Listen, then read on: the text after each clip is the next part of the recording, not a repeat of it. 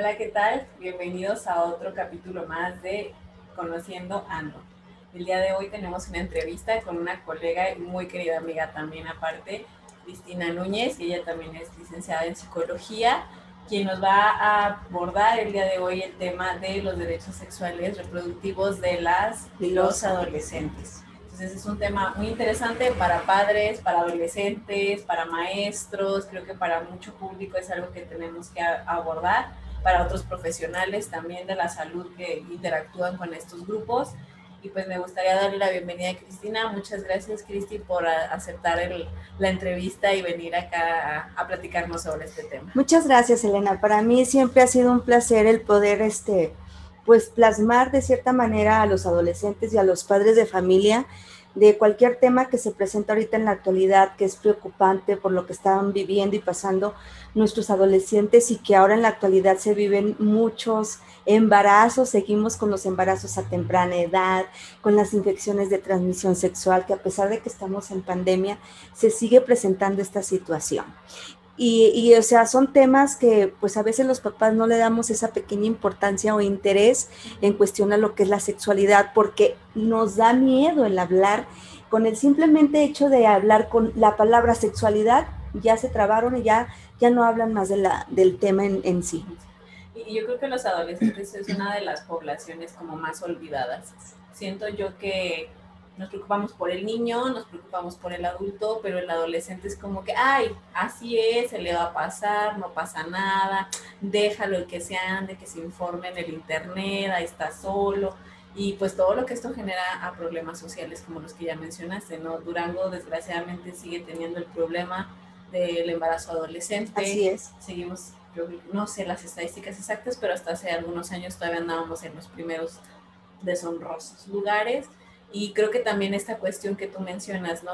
¿Cómo, cómo explicarle a un adolescente lo que es su sexualidad y todo lo que está descubriendo en ese momento, ¿no? Como de, y esto que me está pasando, y esto que estoy sintiendo, y por qué me gustan estas personas, por qué me siento atracción por ellos, qué puedo hacer con eso. Yo creo que todo mundo, ni siquiera nada más los adolescentes, tenemos el tabú en la cabeza de sexualidad. Ah, todo lo relacionamos con sexo, desgraciadamente. Así es. Y no vemos que es algo más complejo. Así es. Y de hecho, fíjate que estando dando en adolescentes temas sobre precisamente sexualidad, no les explican, o sea, los papás no tienen el conocimiento y les da miedo hablar sobre el tema y no les explican por las etapas que debe de pasar, que es una etapa de transición, de crecimiento y que es normal lo que va a sentir y que debemos de comprender, de comprender esas etapas y no las comprendemos. Ay, no, es que anda muy vulnerable, ay, es que por todo se enoja, es que ve, lo parece tonto como camina. Y en realidad lo que está pasando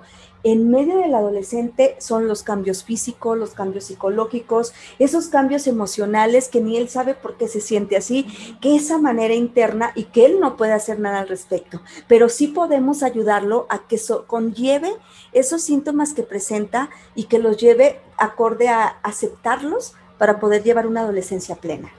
Y yo creo que a veces hasta se nos olvida, ¿no?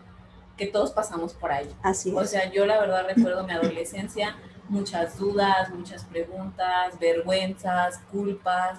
Y es que porque mi cuerpo es así, porque ahora todo el mundo me ve. Ahorita que mencionabas de que cómo caminamos, pues de repente te brotan los senos y dices, ah, caray, ahora cómo, cómo reacciono ante el mundo porque ya mi ropa no me queda, porque tengo miedo de brincar, de correr. Entonces sí es cierto, creo que a lo mejor a veces también ni como adultos sabemos ni conocemos el tema. Y sí me ha pasado, por ejemplo, a veces que consulto a adultos y no sabe ni siquiera usar un método anticonceptivo. O sea, entonces yo digo, ¿cómo le va a explicar este adulto a un adolescente o a un niño qué onda con la sexualidad, qué onda con su cuerpo, si ellos a veces o nosotros mismos no lo conocemos o no nos acercamos a lo que tenemos, ¿no? O sea, ni, no sabemos ni, ni las partes del cuerpo que tenemos. Es bien triste, fíjate, porque dentro, yo que tengo la oportunidad de trabajar con adolescentes, es impresionante que no tengan una higiene personal. La higiene es primordial, o sea, no se lavan los dientes, no se lavan la cara. Dicen que los dientes se deben de lavar después del desayuno.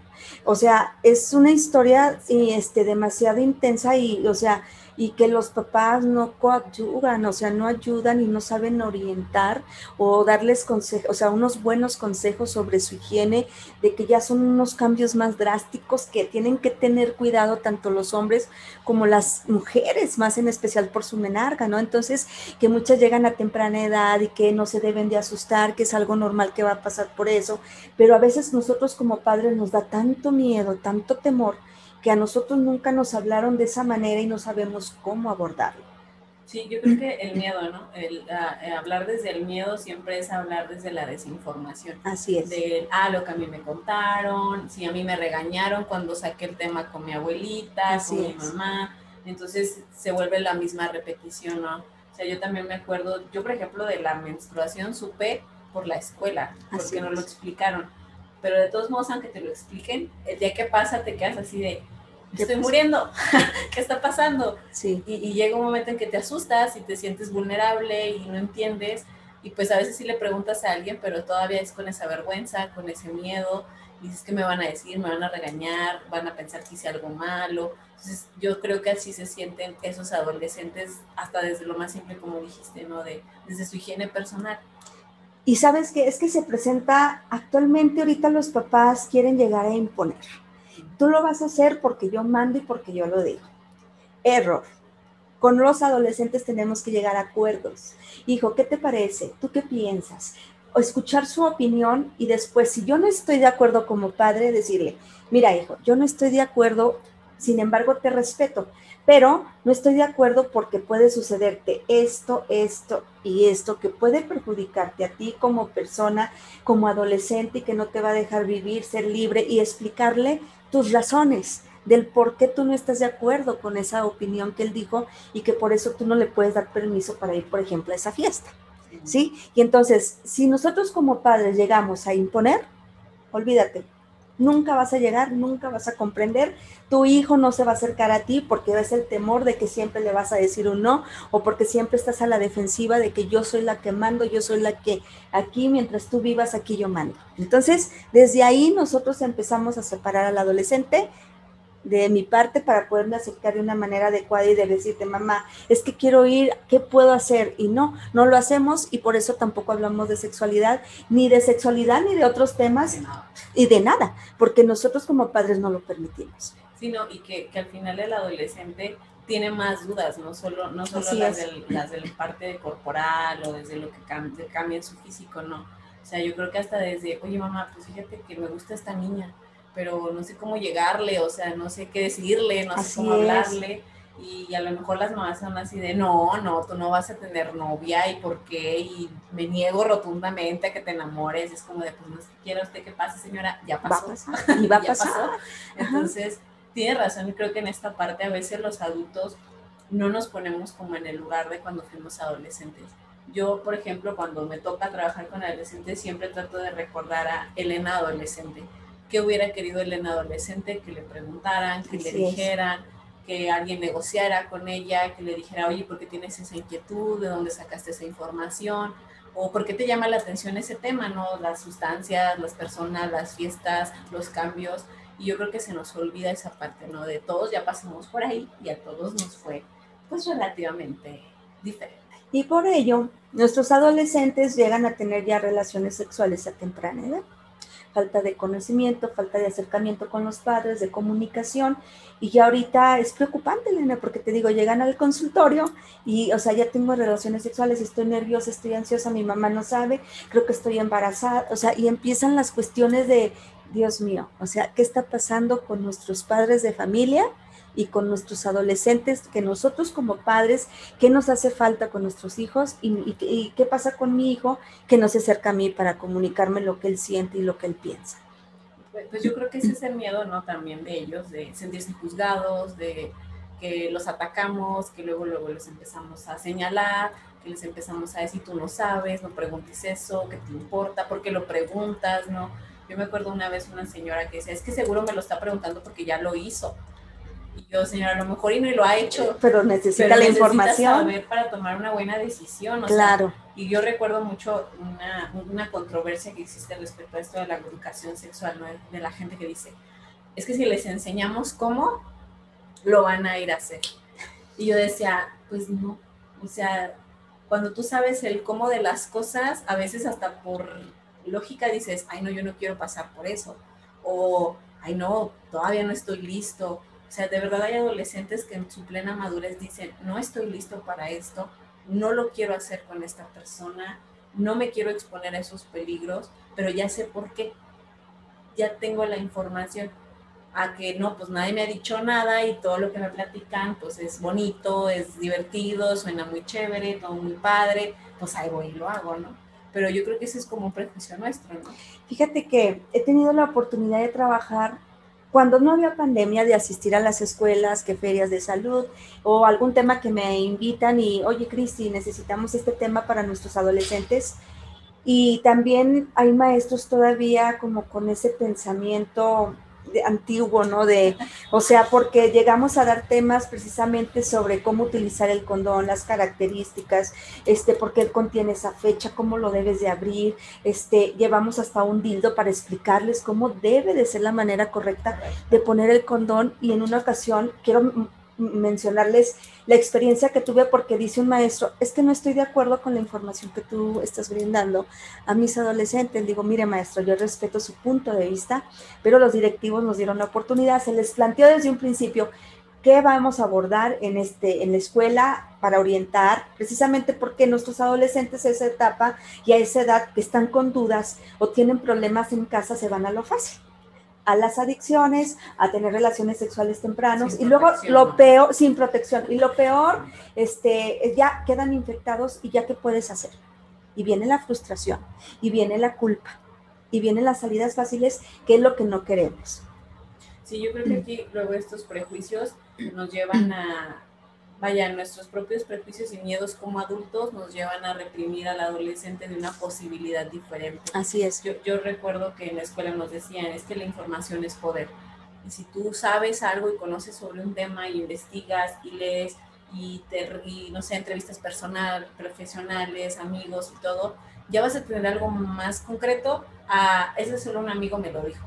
O es que yo vi en internet que así se hacía y así, yo te lo puedo decir sinceramente, yo conozco personas adultas que no saben usar un condón. Sí, yo lo sé. Sí, que dices, pues de ahí todos los embarazos no planeados, no planificados, porque no supe usar un condón. Y ya soy un adulto y ya soy responsable de mí mismo y ya soy una persona grande, pero no sé cómo se usa, no sé cómo se pone, no le checo la caducidad, lo traigo en la cartera en el sol. Así es. Pues claro que va a fallar, o sea, por lógica, ¿no? Y muchos adolescentes no saben que también existe el condón femenino, inclusive gente adulta, de ya edad avanzada, de unos 50, 60, también en alguna ocasión que estuvimos este, regalando condones o preservativos y dándoles la información de cómo ponerlo con sus características, estaban impresionadas las señoras porque decían, es que yo no lo conocía. Es más, ni sabía que existía. Entonces, fíjense todo lo que conlleva padres de familia, maestros, adolescentes, que el hecho... Ah, y todavía dicen los maestros en algunas ocasiones, es que tú estás induciéndolo a que tenga relaciones sexuales. No, señor, yo lo estoy orientando y le estoy dando consejería para precisamente que él aprenda y conozca y se haga responsable para en algún momento dado, ah, ok, fue mi culpa. ¿Por qué? Porque yo ya sabía la información, a mí me lo informaron que si no usaba protección, por consiguiente iba a tener una enfermedad de transmisión sexual o por consiguiente venía un embarazo no deseado. Sí, no, o sea, como el responsabilizarnos de nuestros actos. Y creo que también hasta los adultos, ¿no? A veces dan, ay, pues no sé cómo me embaracé, como que no sabes. O dicen, es que ella fue la única o ella fue la culpable, o perdón, sois de dos. Exacto. O sea, no fue sola, tú también contribuiste y tú también debes de hacerte responsable. Mira, precisamente al hablar de temas de los derechos sexuales y reproductivos de los y las adolescentes, aquí hay algo muy importante que yo quiero mencionar. Son, forman parte de los derechos humanos y que están constituidos bajo, lo, o sea, la constitución política de los Estados Unidos mexicanos y bajo diferentes leyes como la Ley General de Salud. ¿Sí? Y entonces estos tratados y acuerdos están plenamente, está, o sea, avalados bajo estos derechos. ¿Y por qué? Porque el país los ha firmado, ¿sí? A manera internacional y son verídicos y hay varios artículos que te lo sostienen y que dicen, este es bajo el artículo 1, 4, 6, 7, 8, 9, 14, 17, 16, 21 y 24, que esos que yo les acabo de mencionar conforman los 14 derechos sexuales y reproductivos porque luego la gente piensa que los profesionales se los sacan de la mano. Sí, es que tú los pusiste, o sea, ni al caso, yo ni los conocía. Y es impresionante porque tú preguntas y los conocía, y te estoy hablando cuando he dado capacitaciones a médicos, paramédicos, enfermeras, no los conocen. Y entonces yo, por ejemplo, cuando me toca ese tipo de temas, yo lo hago práctico. No me gusta aburrir al personal. Lo hago práctico y luego se las pongo así directo. ¿Tú cómo le harías siendo servidor público y que estás atendiendo o que te llega un adolescente, ¿cómo lo vas a orientar? ¿Cómo le vas a explicar este derecho? y así. Entonces, es una manera de verlo más claro y decir, ok, sí es cierto, me han llegado adolescentes y no sé cómo abordarlos. Y lo que haces, los canalizo inmediatamente a psicología, pero tú puedes entablar esa empatía para que cuando ya, desde que llega, darle esa estabilidad, de tranquilidad, no pasa nada. Ahorita te canalizo psicología y con el médico para que ellos te den una explicación más completa de qué va a pasar por lo que acabas tú de, mencionarnos, y, darle esa sensibilidad para que pueda recibir todo lo que uno les puede brindar. Y todas estas cosas, Cristi, de conocer de los derechos, de la, obviamente la, parte anticonceptivo reproductiva, pero también está la parte erótica, la parte sexual, de la higiene sexual. Eh, ¿Cómo se llama todo esto? ¿Cómo se llama en, la psicología, en la salud? Eh, este abordaje de la sexualidad. Precisamente de, acuerdo a los artículos que yo te mencioné, Elena, y por eso son los derechos sexuales y reproductivos, si quieres te empiezo a mencionar.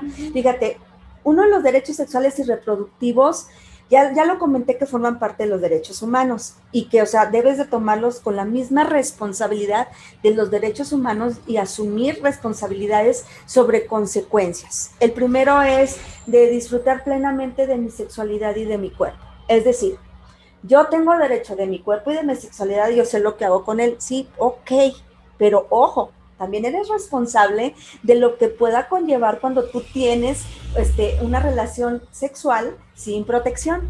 Pero también es tu responsabilidad si tú vas y te pones un tatuaje en tu cuerpo y no vas con una persona especializada que realmente sabe hacer tatuajes. Por eso es, ok, es tu derecho y tú puedes decir a tu mamá, es mi derecho, ya ves, lo está diciendo la psicóloga, no señor. Los derechos sexuales y reproductivos hay que llevarlos a cabo a una determinada edad donde tú ya eres responsable, donde tú ya te vas a hacer cargo de ese derecho y vas a responder de esa consecuencia que se conlleva. El siguiente, por ejemplo, derecho es disfrutar plenamente mi sexualidad. Ok, disfrutarla es de una manera adecuada, que tú como, o sea, tu pareja lo desea, que tú también lo desees, sin presionar a la chica o al chico de tener una relación y no hacerlo donde quiera. ¿Sí me explico? O sea, hay lugares, por eso es disfrutar plenamente mi sexualidad, no donde, ah, ok, tengo ganas y órale, ¿no? O sea, hay lugares específicos donde tú puedes tener una relación, pero que los dos estén de acuerdo. Yo creo que este es muy interesante, o estos primeros dos son muy interesantes, porque a veces eh, los, cuando somos adolescentes todo queremos para nosotros, Así es. ¿no? De ya puedo tomar, quiero salir, y quiero disfrutar, y se nos olvida también la consecuencia de esas cosas, ¿no? O sea, la resaca, las enfermedades, los embarazos, y no es por asustarnos o que lo veamos como algo malo, sino el, el hecho de que cualquier cosa, acto u omisión que tengamos, va a tener una consecuencia. Y que es una realidad. O sea, ya estamos en una etapa de que ya, o sea, ya quita esos tabús y esas ideas que tienes. Y si nosotros hablamos de sexualidad, como tú lo mencionabas al principio, abarca desde cultural, social, ético, profesional, político, todo. Y enfoca lo emocional, lo físico, lo psicológico, todo. Todo eso lo enfoca. Entonces, sexualidad abarca todo. Por consiguiente, no, y la mayoría de las personas cuando dice sexualidad, luego se van a una relación íntima y estamos en ese error. Y por eso tenemos esa mala concepción de lo que es la sexualidad como tal. Y fíjate que yo creo que muchas veces en este afán de, de las cuestiones de la sexualidad, eh, también hasta desde nuestros propios principios básicos, ¿no? Yo recuerdo que cuando eh, trabajábamos, Cristi y yo éramos colegas y trabajamos en un programa de violencia de género, desde el concepto de sexo y género Así es. Ah, desde ahí teníamos muchísimas confusiones porque la gente confundía lo que era la parte sexual, o sea, la parte genética, la parte biológica con lo que era el género. Así Entonces yo me imagino que así en la sexualidad es lo mismo. Exactamente lo mismo. ¿no? Y también, mira, el siguiente derecho es a mi integridad y a mi, o sea, es algo íntimo mío, es privado a la privacidad de mi sexualidad. ¿Qué pasa ahorita en la actualidad con los adolescentes que empiezan a tener una relación sexual a temprana edad? Empiezan a grabar cuando tienen el acto sexual y luego ¿qué hacen?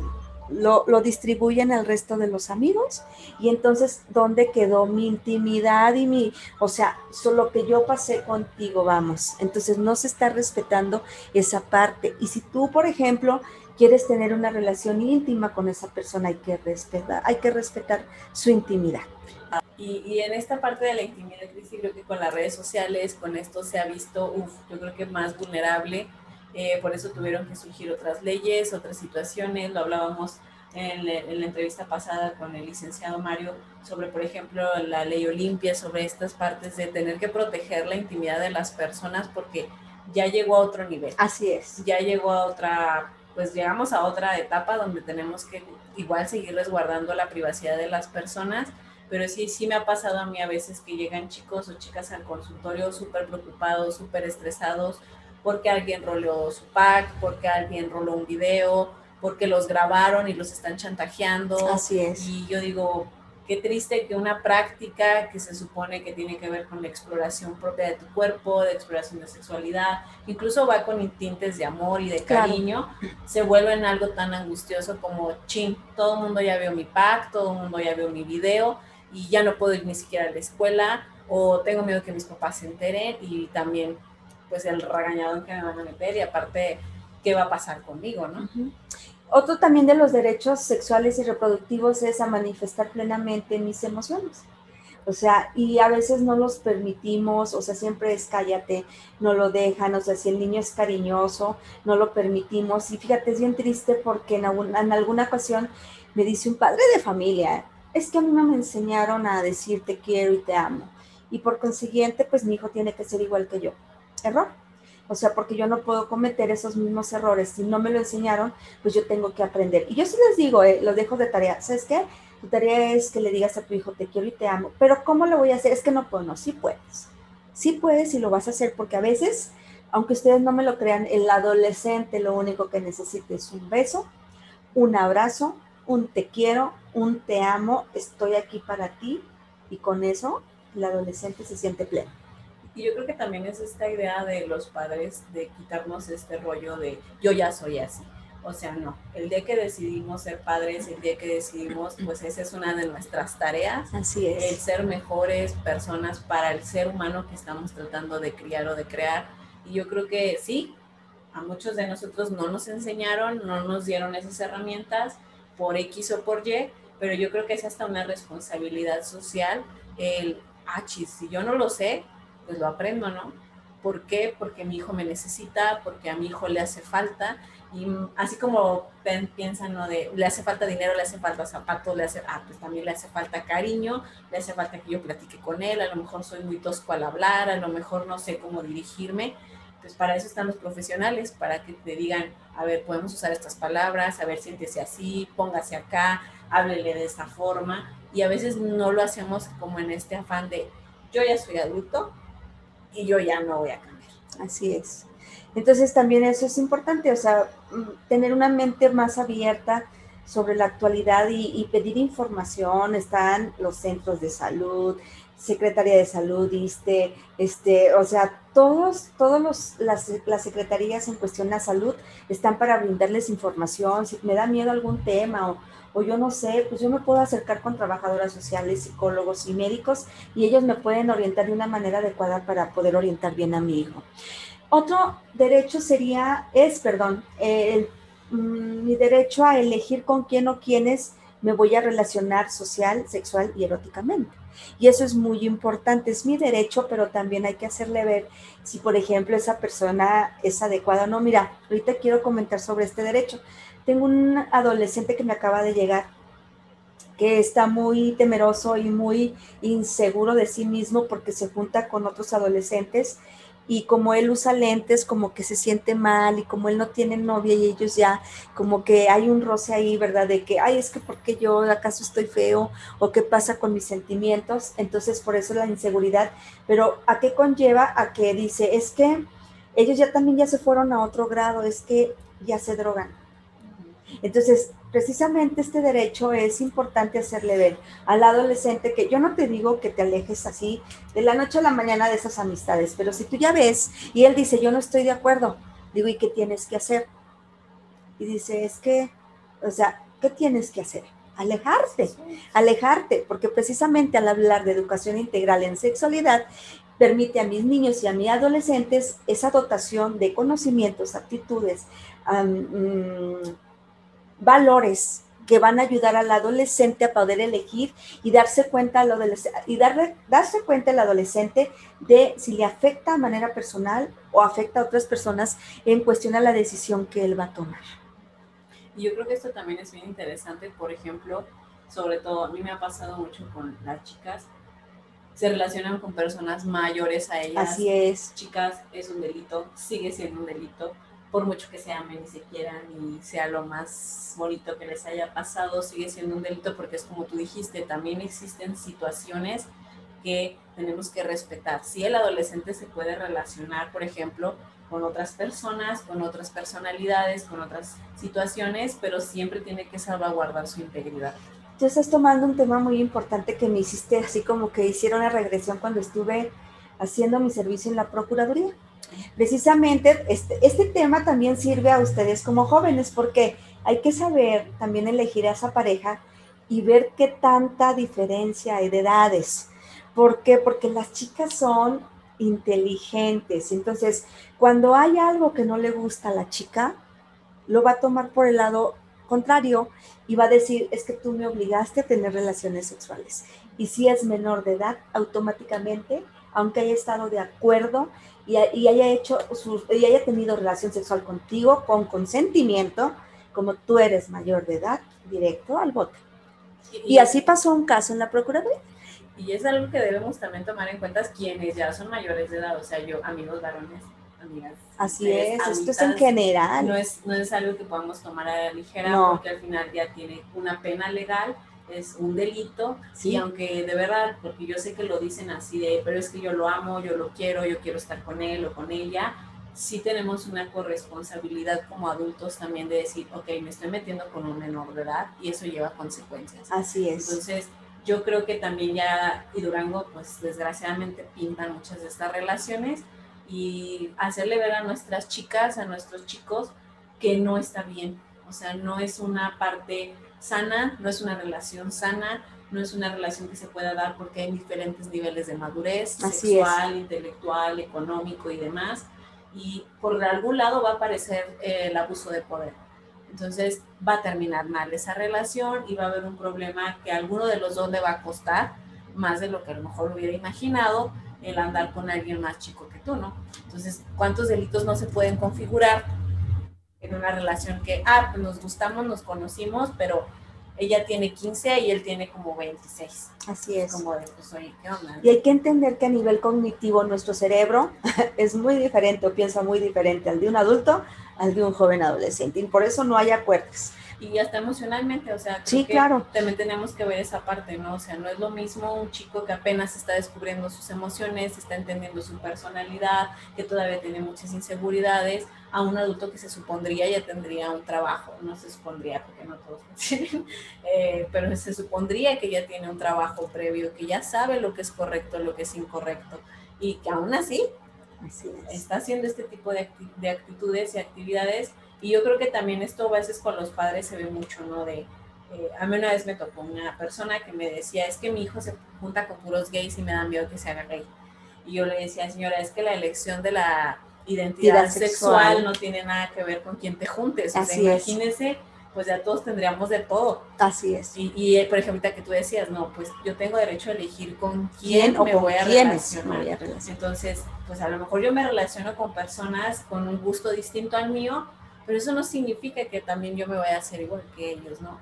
O no significa que yo vaya a cambiar de opinión o que yo de repente diga, no, pues ya, voy a hacer un cambio radical en mi vida y ahora voy a ser tal persona con tales gustos en tales situaciones. Creo que ahí subestimamos a nuestros adolescentes porque así como el tuyo que dijo, ah, caray, esto ya no me gustó. Así es. Todos lo dicen. Pues hay que darle, por ejemplo, la seguridad al adolescente para que él pueda tomar decisiones adecuadas de que no le perjudique ya después a él mismo y a terceras personas que son los padres de familia, que son los más cercanos en cuestión a las decisiones que él tome. Sí, y yo creo que ahí también te digo, subestimamos al adolescente y creemos que no sabe tomar decisiones, pero sí, sabe, claro. De verdad creo que a veces tienen hasta más moral y más sentido común que nosotros. Como Tristemente, en lo que apenas va el papá, ella fue y y esa parte pues no, no la entendemos y empezamos a castigar. Otro, otro derecho sería la equidad de género. Fíjate ahorita cómo se van englobando todos los derechos y efectivamente no nada más pasa con las niñas, también una violación, también el maltrato eh, hay con los hombres. Y, tú recordando los temas que tuvimos en cuestión al programa que tú mencionaste de violencia, sabe, aprendimos, Elena, cómo el patriarcado, o sea, la cultura, conlleva mucho a todo esto por la falta de, información y que el hombre no tiene derecho a enfermarse, sino nada más a proveer o a dar. Entonces, ahí pues es equidad de género y debe de tratarse por igual tanto a hombres y a mujeres, por eso dice derechos sexuales de los y las adolescentes. Y yo creo que aquí también el quitar este estigma, sí sabemos que hay una deuda con las mujeres porque Así es. es más es más la cuestión de la violencia, pero como dice Cristi, cuando trabajábamos con los adolescentes y nos tocaba ver violencia en el noviazgo. Así es. Y de verdad se aventaban unas historias que tú dices, no hombre, Hollywood se queda tonto con todo lo que nos llegaban a platicar, porque también las mujeres llegó un punto, creo yo, en el que nos vimos en la posibilidad de, ah, bueno, si no me lo van a hacer a mí, yo sí lo voy a hacer. Chicas que literal así lo decían, yo voy y manoseo vatos allá en Constitución y tú dices, oye, espérate, pero si a ti te lo han hecho y se siente horrible, porque tú se lo haces a un pobre hombre que no conoces y vas y le agarras el trasero y, o sea, tú qué no crees que va a sentir, ¿no? Así es. Entonces yo creo que también en este asunto es eh, ni para bien, ni para unos ni para otros. Entonces simplemente es hacer esa puntuación de que son conductas que no son sanos. Y fíjate que tristemente, lo digo tristemente porque ahora ya está al revés. Ahora son las chicas las que están siguiendo mucho a los hombres y a hostigarlos y a, oye, y a seguirlos y a, de cierta manera, forzarlos a tener una relación. Y ya no, ya, o sea, ya se pierde esa equidad. Sí, no, entonces creo que aquí también es como el aprender a lo mejor cómo esta situación del empoderamiento ahora lo estamos malentendiendo no el feminismo trata de que las mujeres ahora seamos las violentadoras, al contrario, está tratando de buscar un mundo donde hombres y mujeres podamos convivir por igual. Y desgraciadamente, o sea, no existen, no es como que seamos los buenos contra los malos, simplemente tenemos conductas que nos están haciendo daño como sociedad y, las estamos aprendiendo, o sea, de verdad me gustaría decir que no existen mujeres violentas, sí existen mujeres con grados de violentas hacia sus hijos. y eso no se sabe, y eso no lo dan a conocer. Sí, y hombres también, y personas de la tercera edad, y niños, y todo, y desgraciadamente ahorita ya somos todos contra, contra todos, y, y, creo que esta parte es la que hemos perdido, pero fíjate, tú misma lo dices, es un derecho que está constituido y que no estamos respetando, y que a lo mejor hasta nos estamos quedando cortos en cómo lo estamos abordando. Otro derecho sería a la información, a recibir información sobre mi vida reproductiva. Es decir, yo tengo derecho a decidir cuántos hijos tener, pero a veces hay consecuencias. Y si el médico me dice que yo no puedo ya tener otro hijo porque tuve la oportunidad también de trabajar en el materno con embarazadas y, ya eran así como la octava, sexta gesta y decías tú, o sea, perdón, y todavía les decía el médico, puede sufrir preeclampsia, que estaban en terapia intensiva cuando se les dijo que ya era peligroso tener otro hijo y o sea, no hacen caso. Entonces no hay un cuidado sobre mi vida reproductiva y yo debo de aceptar que si ya mi embarazo puede ser peligroso, pues ya frenar ya en mi vida reproductiva por mi salud y por los que ya están por o sea, por seguir viviendo que dependen de mamá y que a veces somos egoístas porque, o sea, no queremos hacer caso a esas recomendaciones que están hablando de mi vida. y yo creo que también en este sentido, ¿no? De, bueno, por lo menos yo sí lo creo así, soy firme creyente de la decisión de tener un hijo tiene que contemplar no solo mi deseo, o sea, contemplar, como tú dices, mi salud, si estoy en condiciones, o sea, un adolescente obviamente no tiene el cuerpo para desarrollar una gesta de ocho meses porque las panzas son enormes. O sea, sinceramente a veces las veo y digo, ¡Ah! ¿cómo caminan? ¿Cómo le hacen? O esto que tú dices, ¿no? De cómo, en qué riesgo se pone en el momento del parto o después de que nazca el bebé. Y entonces yo digo, me aferro, me amacho y quiero otro, y quiero otro, y quiero otro porque mi esposo dice que queremos otro y que porque los niños son la felicidad de la casa y que no sé qué. Creo que aquí también es como, como personas adultas a enseñarle a nuestros adolescentes que son decisiones que se tienen que tomar informadas, ¿no? Hasta de pues, ir con el doctor, ¿no? Primero que nada, que eso sería como el primer paso de, a ver, Así es. doctor, ¿en qué condiciones me encuentro para tener un hijo? Así es. Estoy preparado emocionalmente para tener un hijo. Ayer escuchaba acerca de eso y decían, es que nadie te prepara a ser, para ser mamá ni para ser papá, pero no es lo mismo que un día suceda a que tú ya en el consciente ya lo hayas trabajado y hayas dicho, sí me gustaría, quiero que sea tal persona, quiero que sea tal tiempo, porque tengo la solvencia económica, porque me siento listo profesionalmente, lo que ya he hecho, porque ya he trabajado en mis emociones, en todo lo que yo creo. Ahora sí ya puedo aventarme el paquete de ser papá o ser mamá. Entonces yo me lo imagino así con un adolescente Claro. y digo, ¿en qué momento un adolescente dice, quiero ser mamá y quiero ser papá? Digo, yo no sé, no los juzgo, pero yo todavía ni siquiera lo, lo he entendido ni lo he intentado sinceramente porque digo, es que es una carga muy complicada. Y de hecho, fíjate, ahorita me hiciste recordar, y es que tanta experiencia que tengo que eh, tuvimos una feria de la salud y lle- este, en una ocasión llevábamos unas pancitas que, que pesan y que les echamos, o sea, el peso de un bebé y se las poníamos a las adolescentes y decían, es que, yo voy a repetir las palabras del adolescente, es que no manche, es que está bien pesado esto, ah, o sea, no manche, fíjate todo lo que conlleva el embarazarte, los riesgos que puedes tener tú como mujer, el embarazarte a esta edad y que puede haber muertes maternas y que puede haber muertes del prematuro y que te, va a haber consecuencias porque tú no estás en una etapa adecuada para tener un bebé. Y entonces ahí, como de cierta manera, sensibilizábamos al adolescente y se quedaba medio asustada la chica porque decía, es que todo ese peso tengo que soportar. Efectivamente, esto comprende un embarazo. Fíjate, a mí me pasó justo ayer.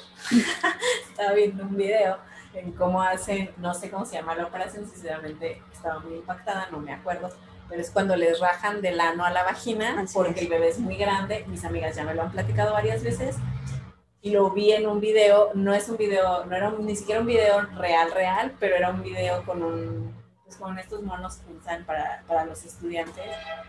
Y yo veía la aguja y decía, ay, no, qué dolor, o sea, dije, no, no, no. Esa es la parte fea de la maternidad que nadie nos cuenta, que nadie nos platica. Y digo, no, yo sí la, todavía la sigo pensando, si es una buena idea, porque dije, no, es una rajada de 10 centímetros.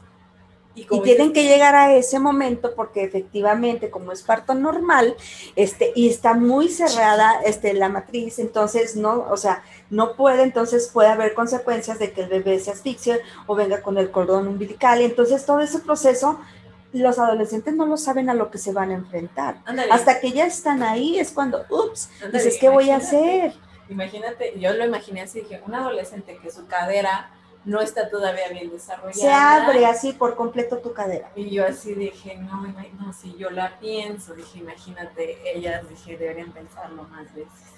Y por eso es por la falta de información, porque no nos enteramos, porque como padre nos da miedo, nos da temor el no poder orientar, el no poder aconsejarlo, o que a lo mejor no me entiende, pero tenemos que intentar, tenemos que acercarnos a ellos. Pero yo creo que en, esta, en este momento, ahorita que hablabas de información, creo que ya tenemos más posibilidad, ¿no? O sea, como dijiste tú, podemos ir a un centro de salud, oiga, Sí. ¿saben que mi hija tiene esta duda? Se les proporciona la Yo información. no sé de qué le voy a hablar, no sé de qué voy a decir, o mire doctor, explíquele cómo es un parto, dígale qué va a pasar, o sea, yo hasta yo lo haría, digo, por, por conocimientos cotidianos, o buscar un video simplemente. Yo recuerdo que en la prepa una maestra muy querida, que creo que casi nos traumó a todas nuestras compañeras, eh, mis compañeras de trabajo social, un saludo a todas, eh, porque nos mostró dos partos, una cesárea y un parto natural, así en vivo y a todo color, y yo estaba así de, ¿qué estoy haciendo aquí viendo esto? Pero de verdad nunca se me va a olvidar lo que vi ese día. Y pues todavía la fecha la pienso porque digo, es que ve cómo le bajaron la panza y le hacían así.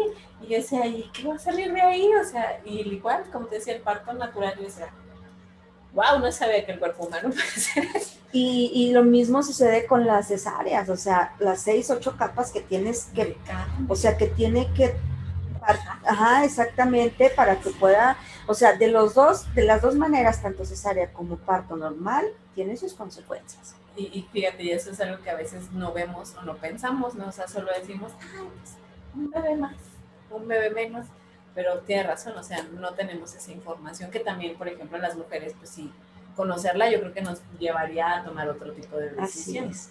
Otro derecho sexual y reproductivo sería la no, no discriminación.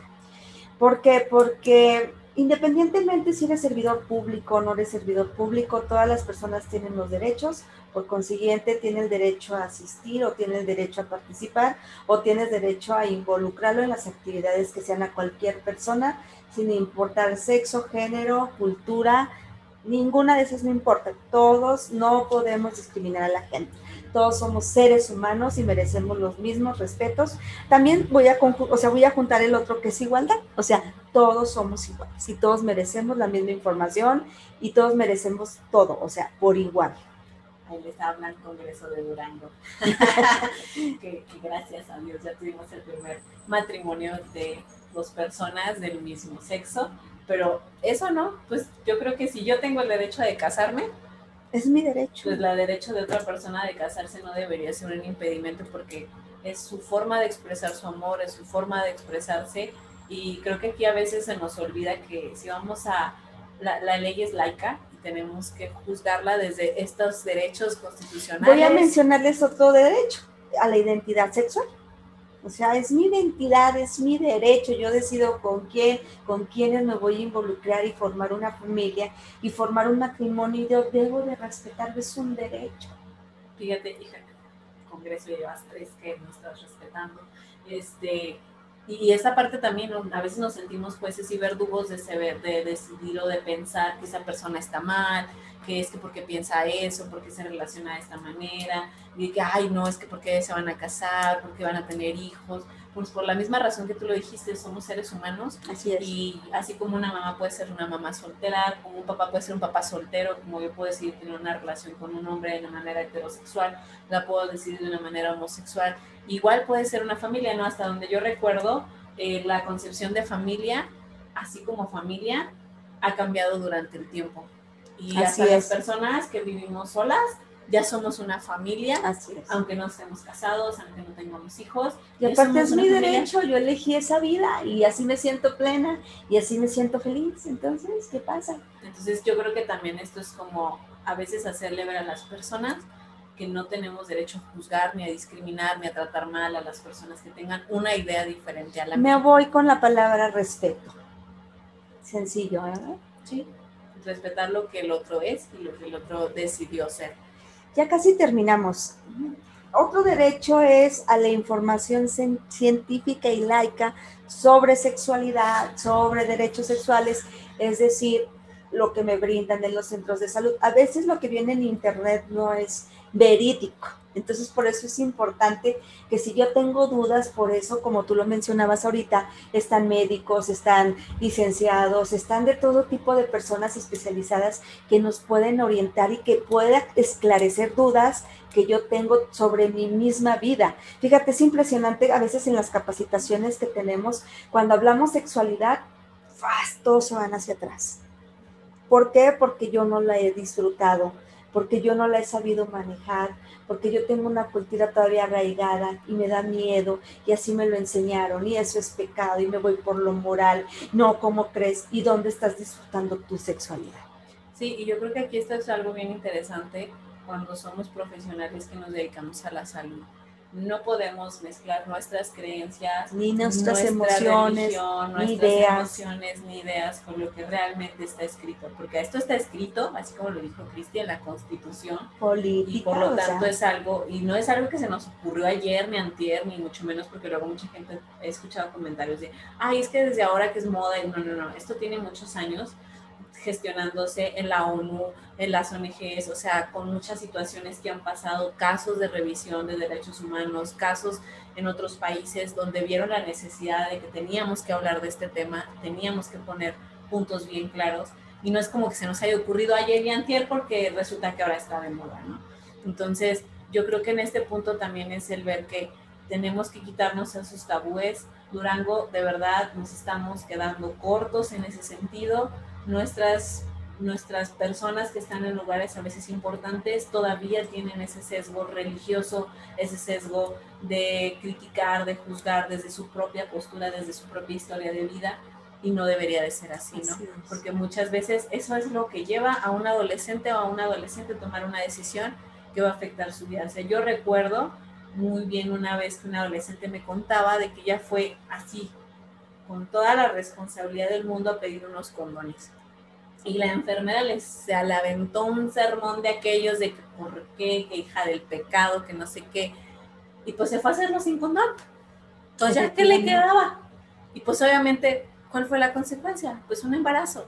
Pero ahí hablamos de que no estás respetando, te estás mezclando en un asunto que no es tuyo que tú debes de orientarla, que tú debes de aconsejarla, no criticarla, no enjuiciarla y no hacer que vaya a cometer otra imprudencia por la mala información o porque tú ya te estás metiendo en la vida personal. Es lo que pasa cuando hay una violación o un abuso sexual y luego revictimizas a la persona. Y entonces, ¿qué trata de hacer uno? En lugar de que la persona nos exprese, se va a quedar callada. Y ya la duda va a seguir creciendo. Y, eso es, es, bien raro porque no solo pasa en el nivel así de los adolescentes. No, no, no, en todos los sentidos. Me ha tocado a mí siendo ya un adulto eh, que te critiquen o te digan o te digan posturas desde el juzgar, desde la moral, desde, ay, es que por qué, y es que por qué haces esto, es que la vida te va a castigar, y es que eso es pecado, y es que eso está mal. Y, y, y de verdad, como persona, imagínate como adolescente, claro que te hacen dudar Claro. Claro que te meten el miedo, claro que te sientes mal, claro que empiezas a tomar decisiones poco conscientes y entonces obviamente van a venir repercusiones muy graves o que no esperabas o que no querías en ese momento. Pero en ese creo que tiene razón y ese, ese sí creo que aquí en Durango nos hace falta mucho más la difusión de este derecho de decir una cosa son tus creencias, una cosa es lo que tú pienses, una cosa es lo que tú creas y otra cosa es el trabajo que tienes que hacer como profesional de la salud. Tenemos mente muy cerrada todavía y la vamos a seguir teniendo mientras no hagamos esos cambios y mientras no dejemos de meternos, de meternos en cosas que no nos interesan, de, de no respetar a los demás. Mientras estemos en esas circunstancias, vamos a seguir presentando dificultades de este tipo con nuestros adolescentes. Sí. ¿Hay algún otro derecho? Sí, faltan dos. Otro derecho es a los servicios de salud. Es decir, tú tienes derecho, así llegas a un centro de salud, viste seguro, IMSS, este, Secretaría de Salud, tú tienes el derecho de, que ellos te brinden la información, de que te hablen de métodos de planificación, de sexualidad, de violencia, de todo en general. O sea, es tu derecho que te brinden la información. Fíjate, eso creo que es muy interesante porque a veces eh, muchas chicas o chicas no saben a dónde acudir o con quién ir o piensan que solo con ciertas personas y a lo mejor ahí lo tienen cerca de casa, a lo mejor pues, conocen a alguien que los pueda acompañar o que puedan estar ahí cerca. Y luego fíjate, lo más triste es que cuando se animan a ir sucede este caso como lo que acabas de mencionar. La enfermera ya se metió en la vida y luego porque es tu culpa. Es más, los mismos ginecólogos se los dicen en pleno, en pleno parto, o sea, cómo se te ocurre, o sea, o sea, ni, ni, te quejes del dolor porque tú, o sea, empiezan con la discriminación, la violencia obstétrica, efectivamente que también hay que tener mucho cuidado en ese aspecto y, o sea, mientras no cambiemos estos puntos de vista de no estarnos metiendo en la vida de los demás, las cosas pueden cambiar favorablemente a, a nuestro estado. Sí, porque imagínate, yo, yo me imagino así la historia, ¿no? ¿Cuántos fallos debió de haber en el sistema de salud para que un adolescente termine siendo mamá. Así es. Desde que a lo mejor fue al centro de salud y le dijeron, así como a esta chica de, oye, ¿por qué estás haciendo eso? Eso es pecado. y no sé qué y cuánta cosa no, y luego como dices tú en el parto, eh, que para que abriste las piernas, como aquí, como aquí no dices, no decías nada, y no sé qué, porque esos son los comentarios que nos han tocado, eh, que nos han contado chicas del materno infantil o de otros hospitales donde las hacen sentir todavía más mal, o sea, un parto no es agradable. No lo digo porque yo lo haya vivido, pero no se ve que sea una situación donde estés acá charareando ni risa y risa, como para que te estén faltando al respeto y diciéndote que porque lo hiciste, que por tu culpa, que para qué gritas, que, no sé qué. y luego todavía salen y todavía es más, ¿no? Otra vez el martirio de cuando llevan al bebé a revisión y es que tú no lo cuidas, es que no sabes. Pues no sabe, es un adolescente. ¿Qué va a saber de cuidar de un bebé? Por eso va a la institución, para que tú le ayudes, para que tú le enseñes, para que le expliques. Lo orientes, lo orientes o la orientes, le des consejería y pueda salir con una mente más plena y ahora sí con sensibilización de tomar una decisión adecuada que no le va a perjudicar a futuro, porque a lo mejor están estudiando y que ya a lo mejor tienen que retirarse del estudio porque ahora ya conlleva otra tarea y otra responsabilidad más fuerte. Y ya por último, es a la participación en actividades sobre sexualidad, sobre reproducción, para que ellos vayan teniendo esa experiencia, conozcan y así vayan distribuyendo a otros adolescentes de sus iguales, porque ya ves que hay mucha identificación con los iguales, que pueden emplear su, eh, vamos, su lenguaje adecuado o como ellos se comunican y hay un mejor entendimiento. Yo creo que eso sería lo ideal, ¿no? Eso sería lo ideal. que, que digo, igual nosotros como adolescentes, o como personas que vamos a difundir información, siempre estar seguro que lo estoy hablando desde alguien que me lo contó o sea, no es lo mismo que me lo... A que lo vivas y a que ajá, tengas la experiencia tú, que, por ejemplo, el de las pancitas que yo te mencionaba, ya lo viviste y es, la adolescente va a estar asustada y le va a decir a la otra, no, inventes, exacto, y ahí eso es más adecuado y se van pasando la información, pero a lo vivido, no a lo que me han contado. Sí, o a, a las experiencias a veces eh, mal informadas que existen entre ellos, o a la, o a la mala información, ¿no? De, lo vi en un video, lo vi en la pornografía y entonces, ah, ah, yo creo que es así, pero no estamos hablando de la realidad, no estamos hablando de enfermedades de transmisión sexual, no estamos hablando de la planificación familiar, ni siquiera estamos hablando a veces del respeto que debe de existir para que una relación sexual se ve. Y lo ya ves que dice que cada quien habla como le va en la feria, entonces no me puedo ir porque todos los organismos somos totalmente diferentes y reaccionamos de diferente manera. Simplemente ahorita con lo de la vacuna del COVID, cada uno tenemos reacciones diferentes, es lo mismo acá en sexualidad y reproducción. Fíjate, entonces yo creo que este, este tema es muy amplio. Ojalá nos puedas acompañar en la segunda vuelta. Muy bien, gracias. Para, sobre todo para estas cuestiones de puntualizar a lo mejor, por ejemplo, estos, temas de violencia, estos temas de violencia obstétrica, eh, qué pasa con las y los adolescentes emocionalmente hablando cuando ya están pues, en esas situaciones de embarazos, de infecciones de, transmisión sexual, de, violencia. Hemos creo que por ahí yo escuchaba el otro día que estamos repuntando en casos de SIDA en chicos muy jóvenes y, luego la mayoría de la gente jamás se ha hecho una prueba, ni aunque estén casados. O y ahorita la población muy alta es con los de diferente identidad sexual. Y ahí, este, ya cuando les hacen, por ejemplo, pruebas en capacitis y todo ese tipo de, de, de las, enfermedades de transmisión sexual y VIH-Sida, híjole, estamos hablando de un porcentaje muy alto porque no se cuidan, no se protegen. Entonces, y esa también esta cuestión, sé que por la pandemia hubo hasta cierto punto desabasto de métodos anticonceptivos, pero también es importante que aprendamos a utilizarlos, a ir con un ginecólogo, en la caso de las mujeres y los hombres, con una persona capacitada, un urologo que les explique, porque también existen métodos anticonceptivos para hombres, no nada más nosotras nos tenemos que cuidar y hacer esta corresponsabilidad, ¿no? De tenemos que hacer un trabajo en conjunto, tenemos que aprender también nosotros a hacer uso de los servicios de salud y aunque a lo mejor hay un desabasto, pues o me espero o lo compro o voy a un ginecólogo o voy con otro especialista para que me diga, oye, ¿qué puedo hacer con mi cuerpo? Porque quiero hacer esto, estoy planeando hacer esto, me gustaría hacer esto con mi pareja y qué consecuencias va a tener eso para mí a nivel personal, a nivel social, como lo dijiste, y a nivel de mi familia más cercana, ¿no? Hermanos, padres, mis compañeros de escuela, etcétera. Entonces yo creo que ahorita los y las adolescentes, siento que sí es una población un tanto olvidada. Sí. Y creo que es la que más podemos fortalecer para que en un futuro tenga muchísimas más herramientas que a lo mejor nosotros tuvimos en su momento. Nosotros fuimos generaciones de mucha carencia de información, de mucho de muchas eh, cuestiones religiosas, de muchas culpabilidades, y entonces nosotros sí fuimos como que de las dos cosas. Y luego fíjate después por qué nuestros adolescentes es bien triste cuando no tienen un proyecto de vida futura. No, o sea, no lo tienen en mente desde que estás en, en primaria, muchos niños, tú te topas con un adolescente y no te sabe decir qué es lo que quiere más adelante. Y entre, yo tuve la oportunidad de tener un pacientito de que seis años y él ya me sabía decir qué quería hacer. Y es impresionante cómo nuestros adolescentes están quedando cortos, o sea, en, esta rayita así, como yo lo muestro aquí, y de aquí no crecen para nada. Entonces, todo esto conlleva, para mí, lleva, conlleva el proyecto de vida está junto con la autoestima. Es un tema también muy interesante, si gustas después lo vemos, porque para mí sí es muy importante la autoestima con el proyecto de vida. Sí, yo creo que también es muy interesante desde cómo estamos viendo la cuestión en el estado referente a los suicidios, por ejemplo. Durango, de verdad tienes un problema muy grave que atender, tenemos un problema muy grave que atender sí.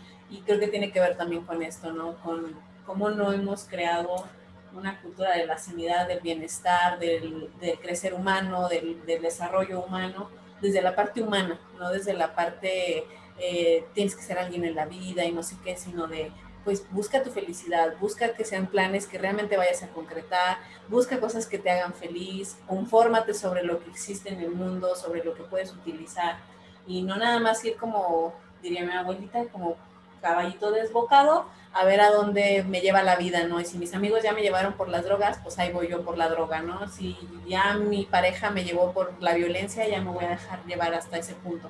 Pero creo que sí tienes mucha razón y yo creo que sí vamos a tener una segunda parte con ese tema precisamente para que los padres de familia sepan cómo fortalecer la autoestima de sus adolescentes, los adolescentes empiecen a trabajar ya en ese tema, porque el problema que tenemos, creo, en los adultos es precisamente con este tipo de cosas.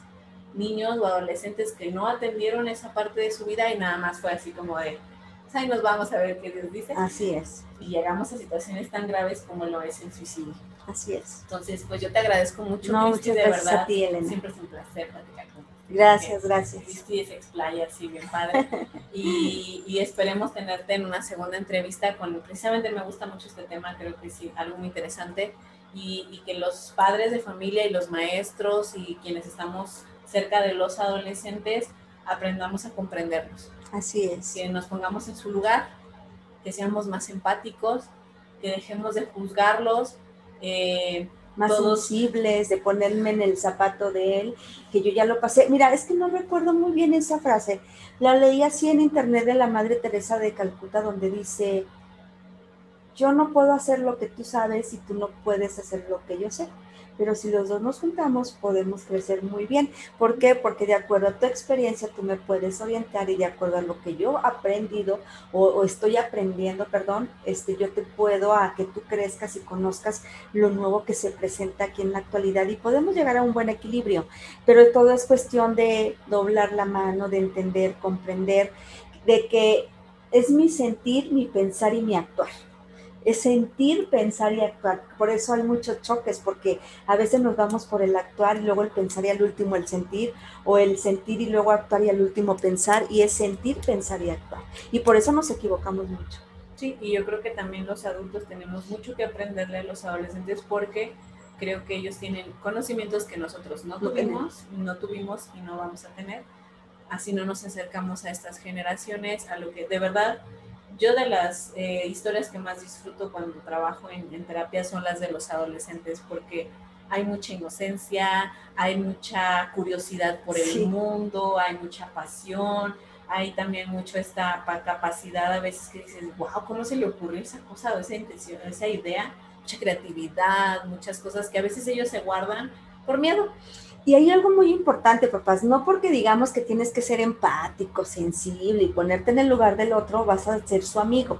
Es un error, ¿eh? No puedes ser amigo de tu hijo, no. O sea, y hay que respetar reglas y límites, que a pesar de la adolescencia o de esos cambios físicos, psicológicos y emocionales que mi hijo está presentando, o sea, no hay que perder esas reglas y esos límites, porque entonces se nos suben al hombro y para que lo bajes va a estar muy difícil. Que eso es algo bien importante, ¿no? Porque muchos papás luego agarraron esa onda de Somos amigos. Ajá. no, porque a un amigo no le contamos cosas que a ti no te van a gustar. Así es. Entonces, creo que tienes mucha razón en eso.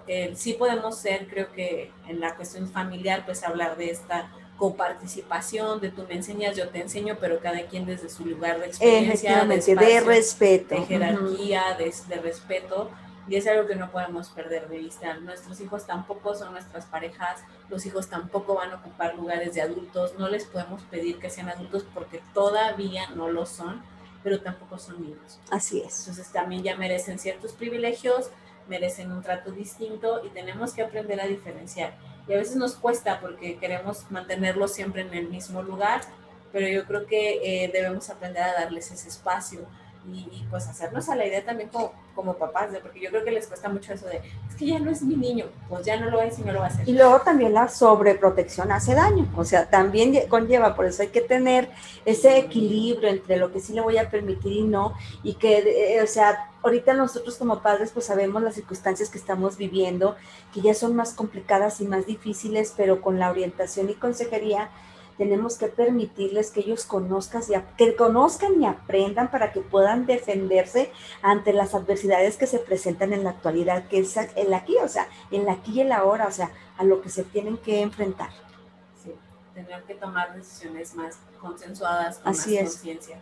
Entonces, de verdad, Cristina, es que aquí podemos pasar tres horas. Sí, no paramos. Pero no. no, muchas gracias, muchas gracias, Elena. Segunda vuelta. Por tu invitación. Muchísimas gracias, Cristi. Y este, recordarles a todo nuestro público que crecemos es con esta intención de que ustedes tengan información precisamente que respalde estos derechos, que sean de profesionales, que sea respaldada, que no es como que a la vecina se le ocurrió, no, no, no. Estamos trayendo personas que saben del tema, que conocen y que ustedes puedan conocer eso y se acerquen. Si tienes un adolescente en casa, si tienes a un preadolescente en casa, llévalo a los centros de salud, llévalo que se oriente. Si tú no sabes como papá, busca este apoyo, ya viste que no estás solo, ya viste que hay gente que te puede apoyar en todos los sentidos y esa es la intención de Crecemos, que vayamos creciendo como personas en cuanto a información, en cuanto a, cómo voy a tratar a mis hijos, a mi familia, a mis adolescentes y pues tener esa responsabilidad que nos toca como adultos dentro de la sociedad. De verdad, Cristi, te agradezco muchísimo. No, gracias a ti por la invitación. Va a haber una segunda vuelta, yo sé lo que les digo. Ok, nos vemos eh, pronto. Este, y pues nada, recordarles que nos pueden seguir en nuestras redes sociales, en YouTube. Estamos ahí con las entrevistas, con los talleres que se estuvieron dando. La, el, ayer estuvimos hablando sobre estrés postraumático para que lo vayan detectando y pidan el apoyo. En TikTok estamos con algunas cápsulas acerca de violencia de género, que son videos cortitos, pero con información que les puede ser útil. En Instagram estamos promocionando todos los eventos que estamos haciendo, todas las cosas que estamos realizando, las entrevistas. Chequense las entrevistas, ya tuvimos a una terapeuta familiar, tuvimos a una nutrióloga, tuvimos también a una persona que nos habló acerca, un psicólogo que nos habló acerca de la importancia de la denuncia y cuestiones de violencia, que ahorita que les decía de esas chiquillas que andan con grandotes, aguas, eh, porque hay un tema también bien interesante. O viceversa, esos grandotes que andan con chiquitas. O, esos, y también las mujeres, porque ya también se está dando. Sí, claro. Aguas con el tema legal.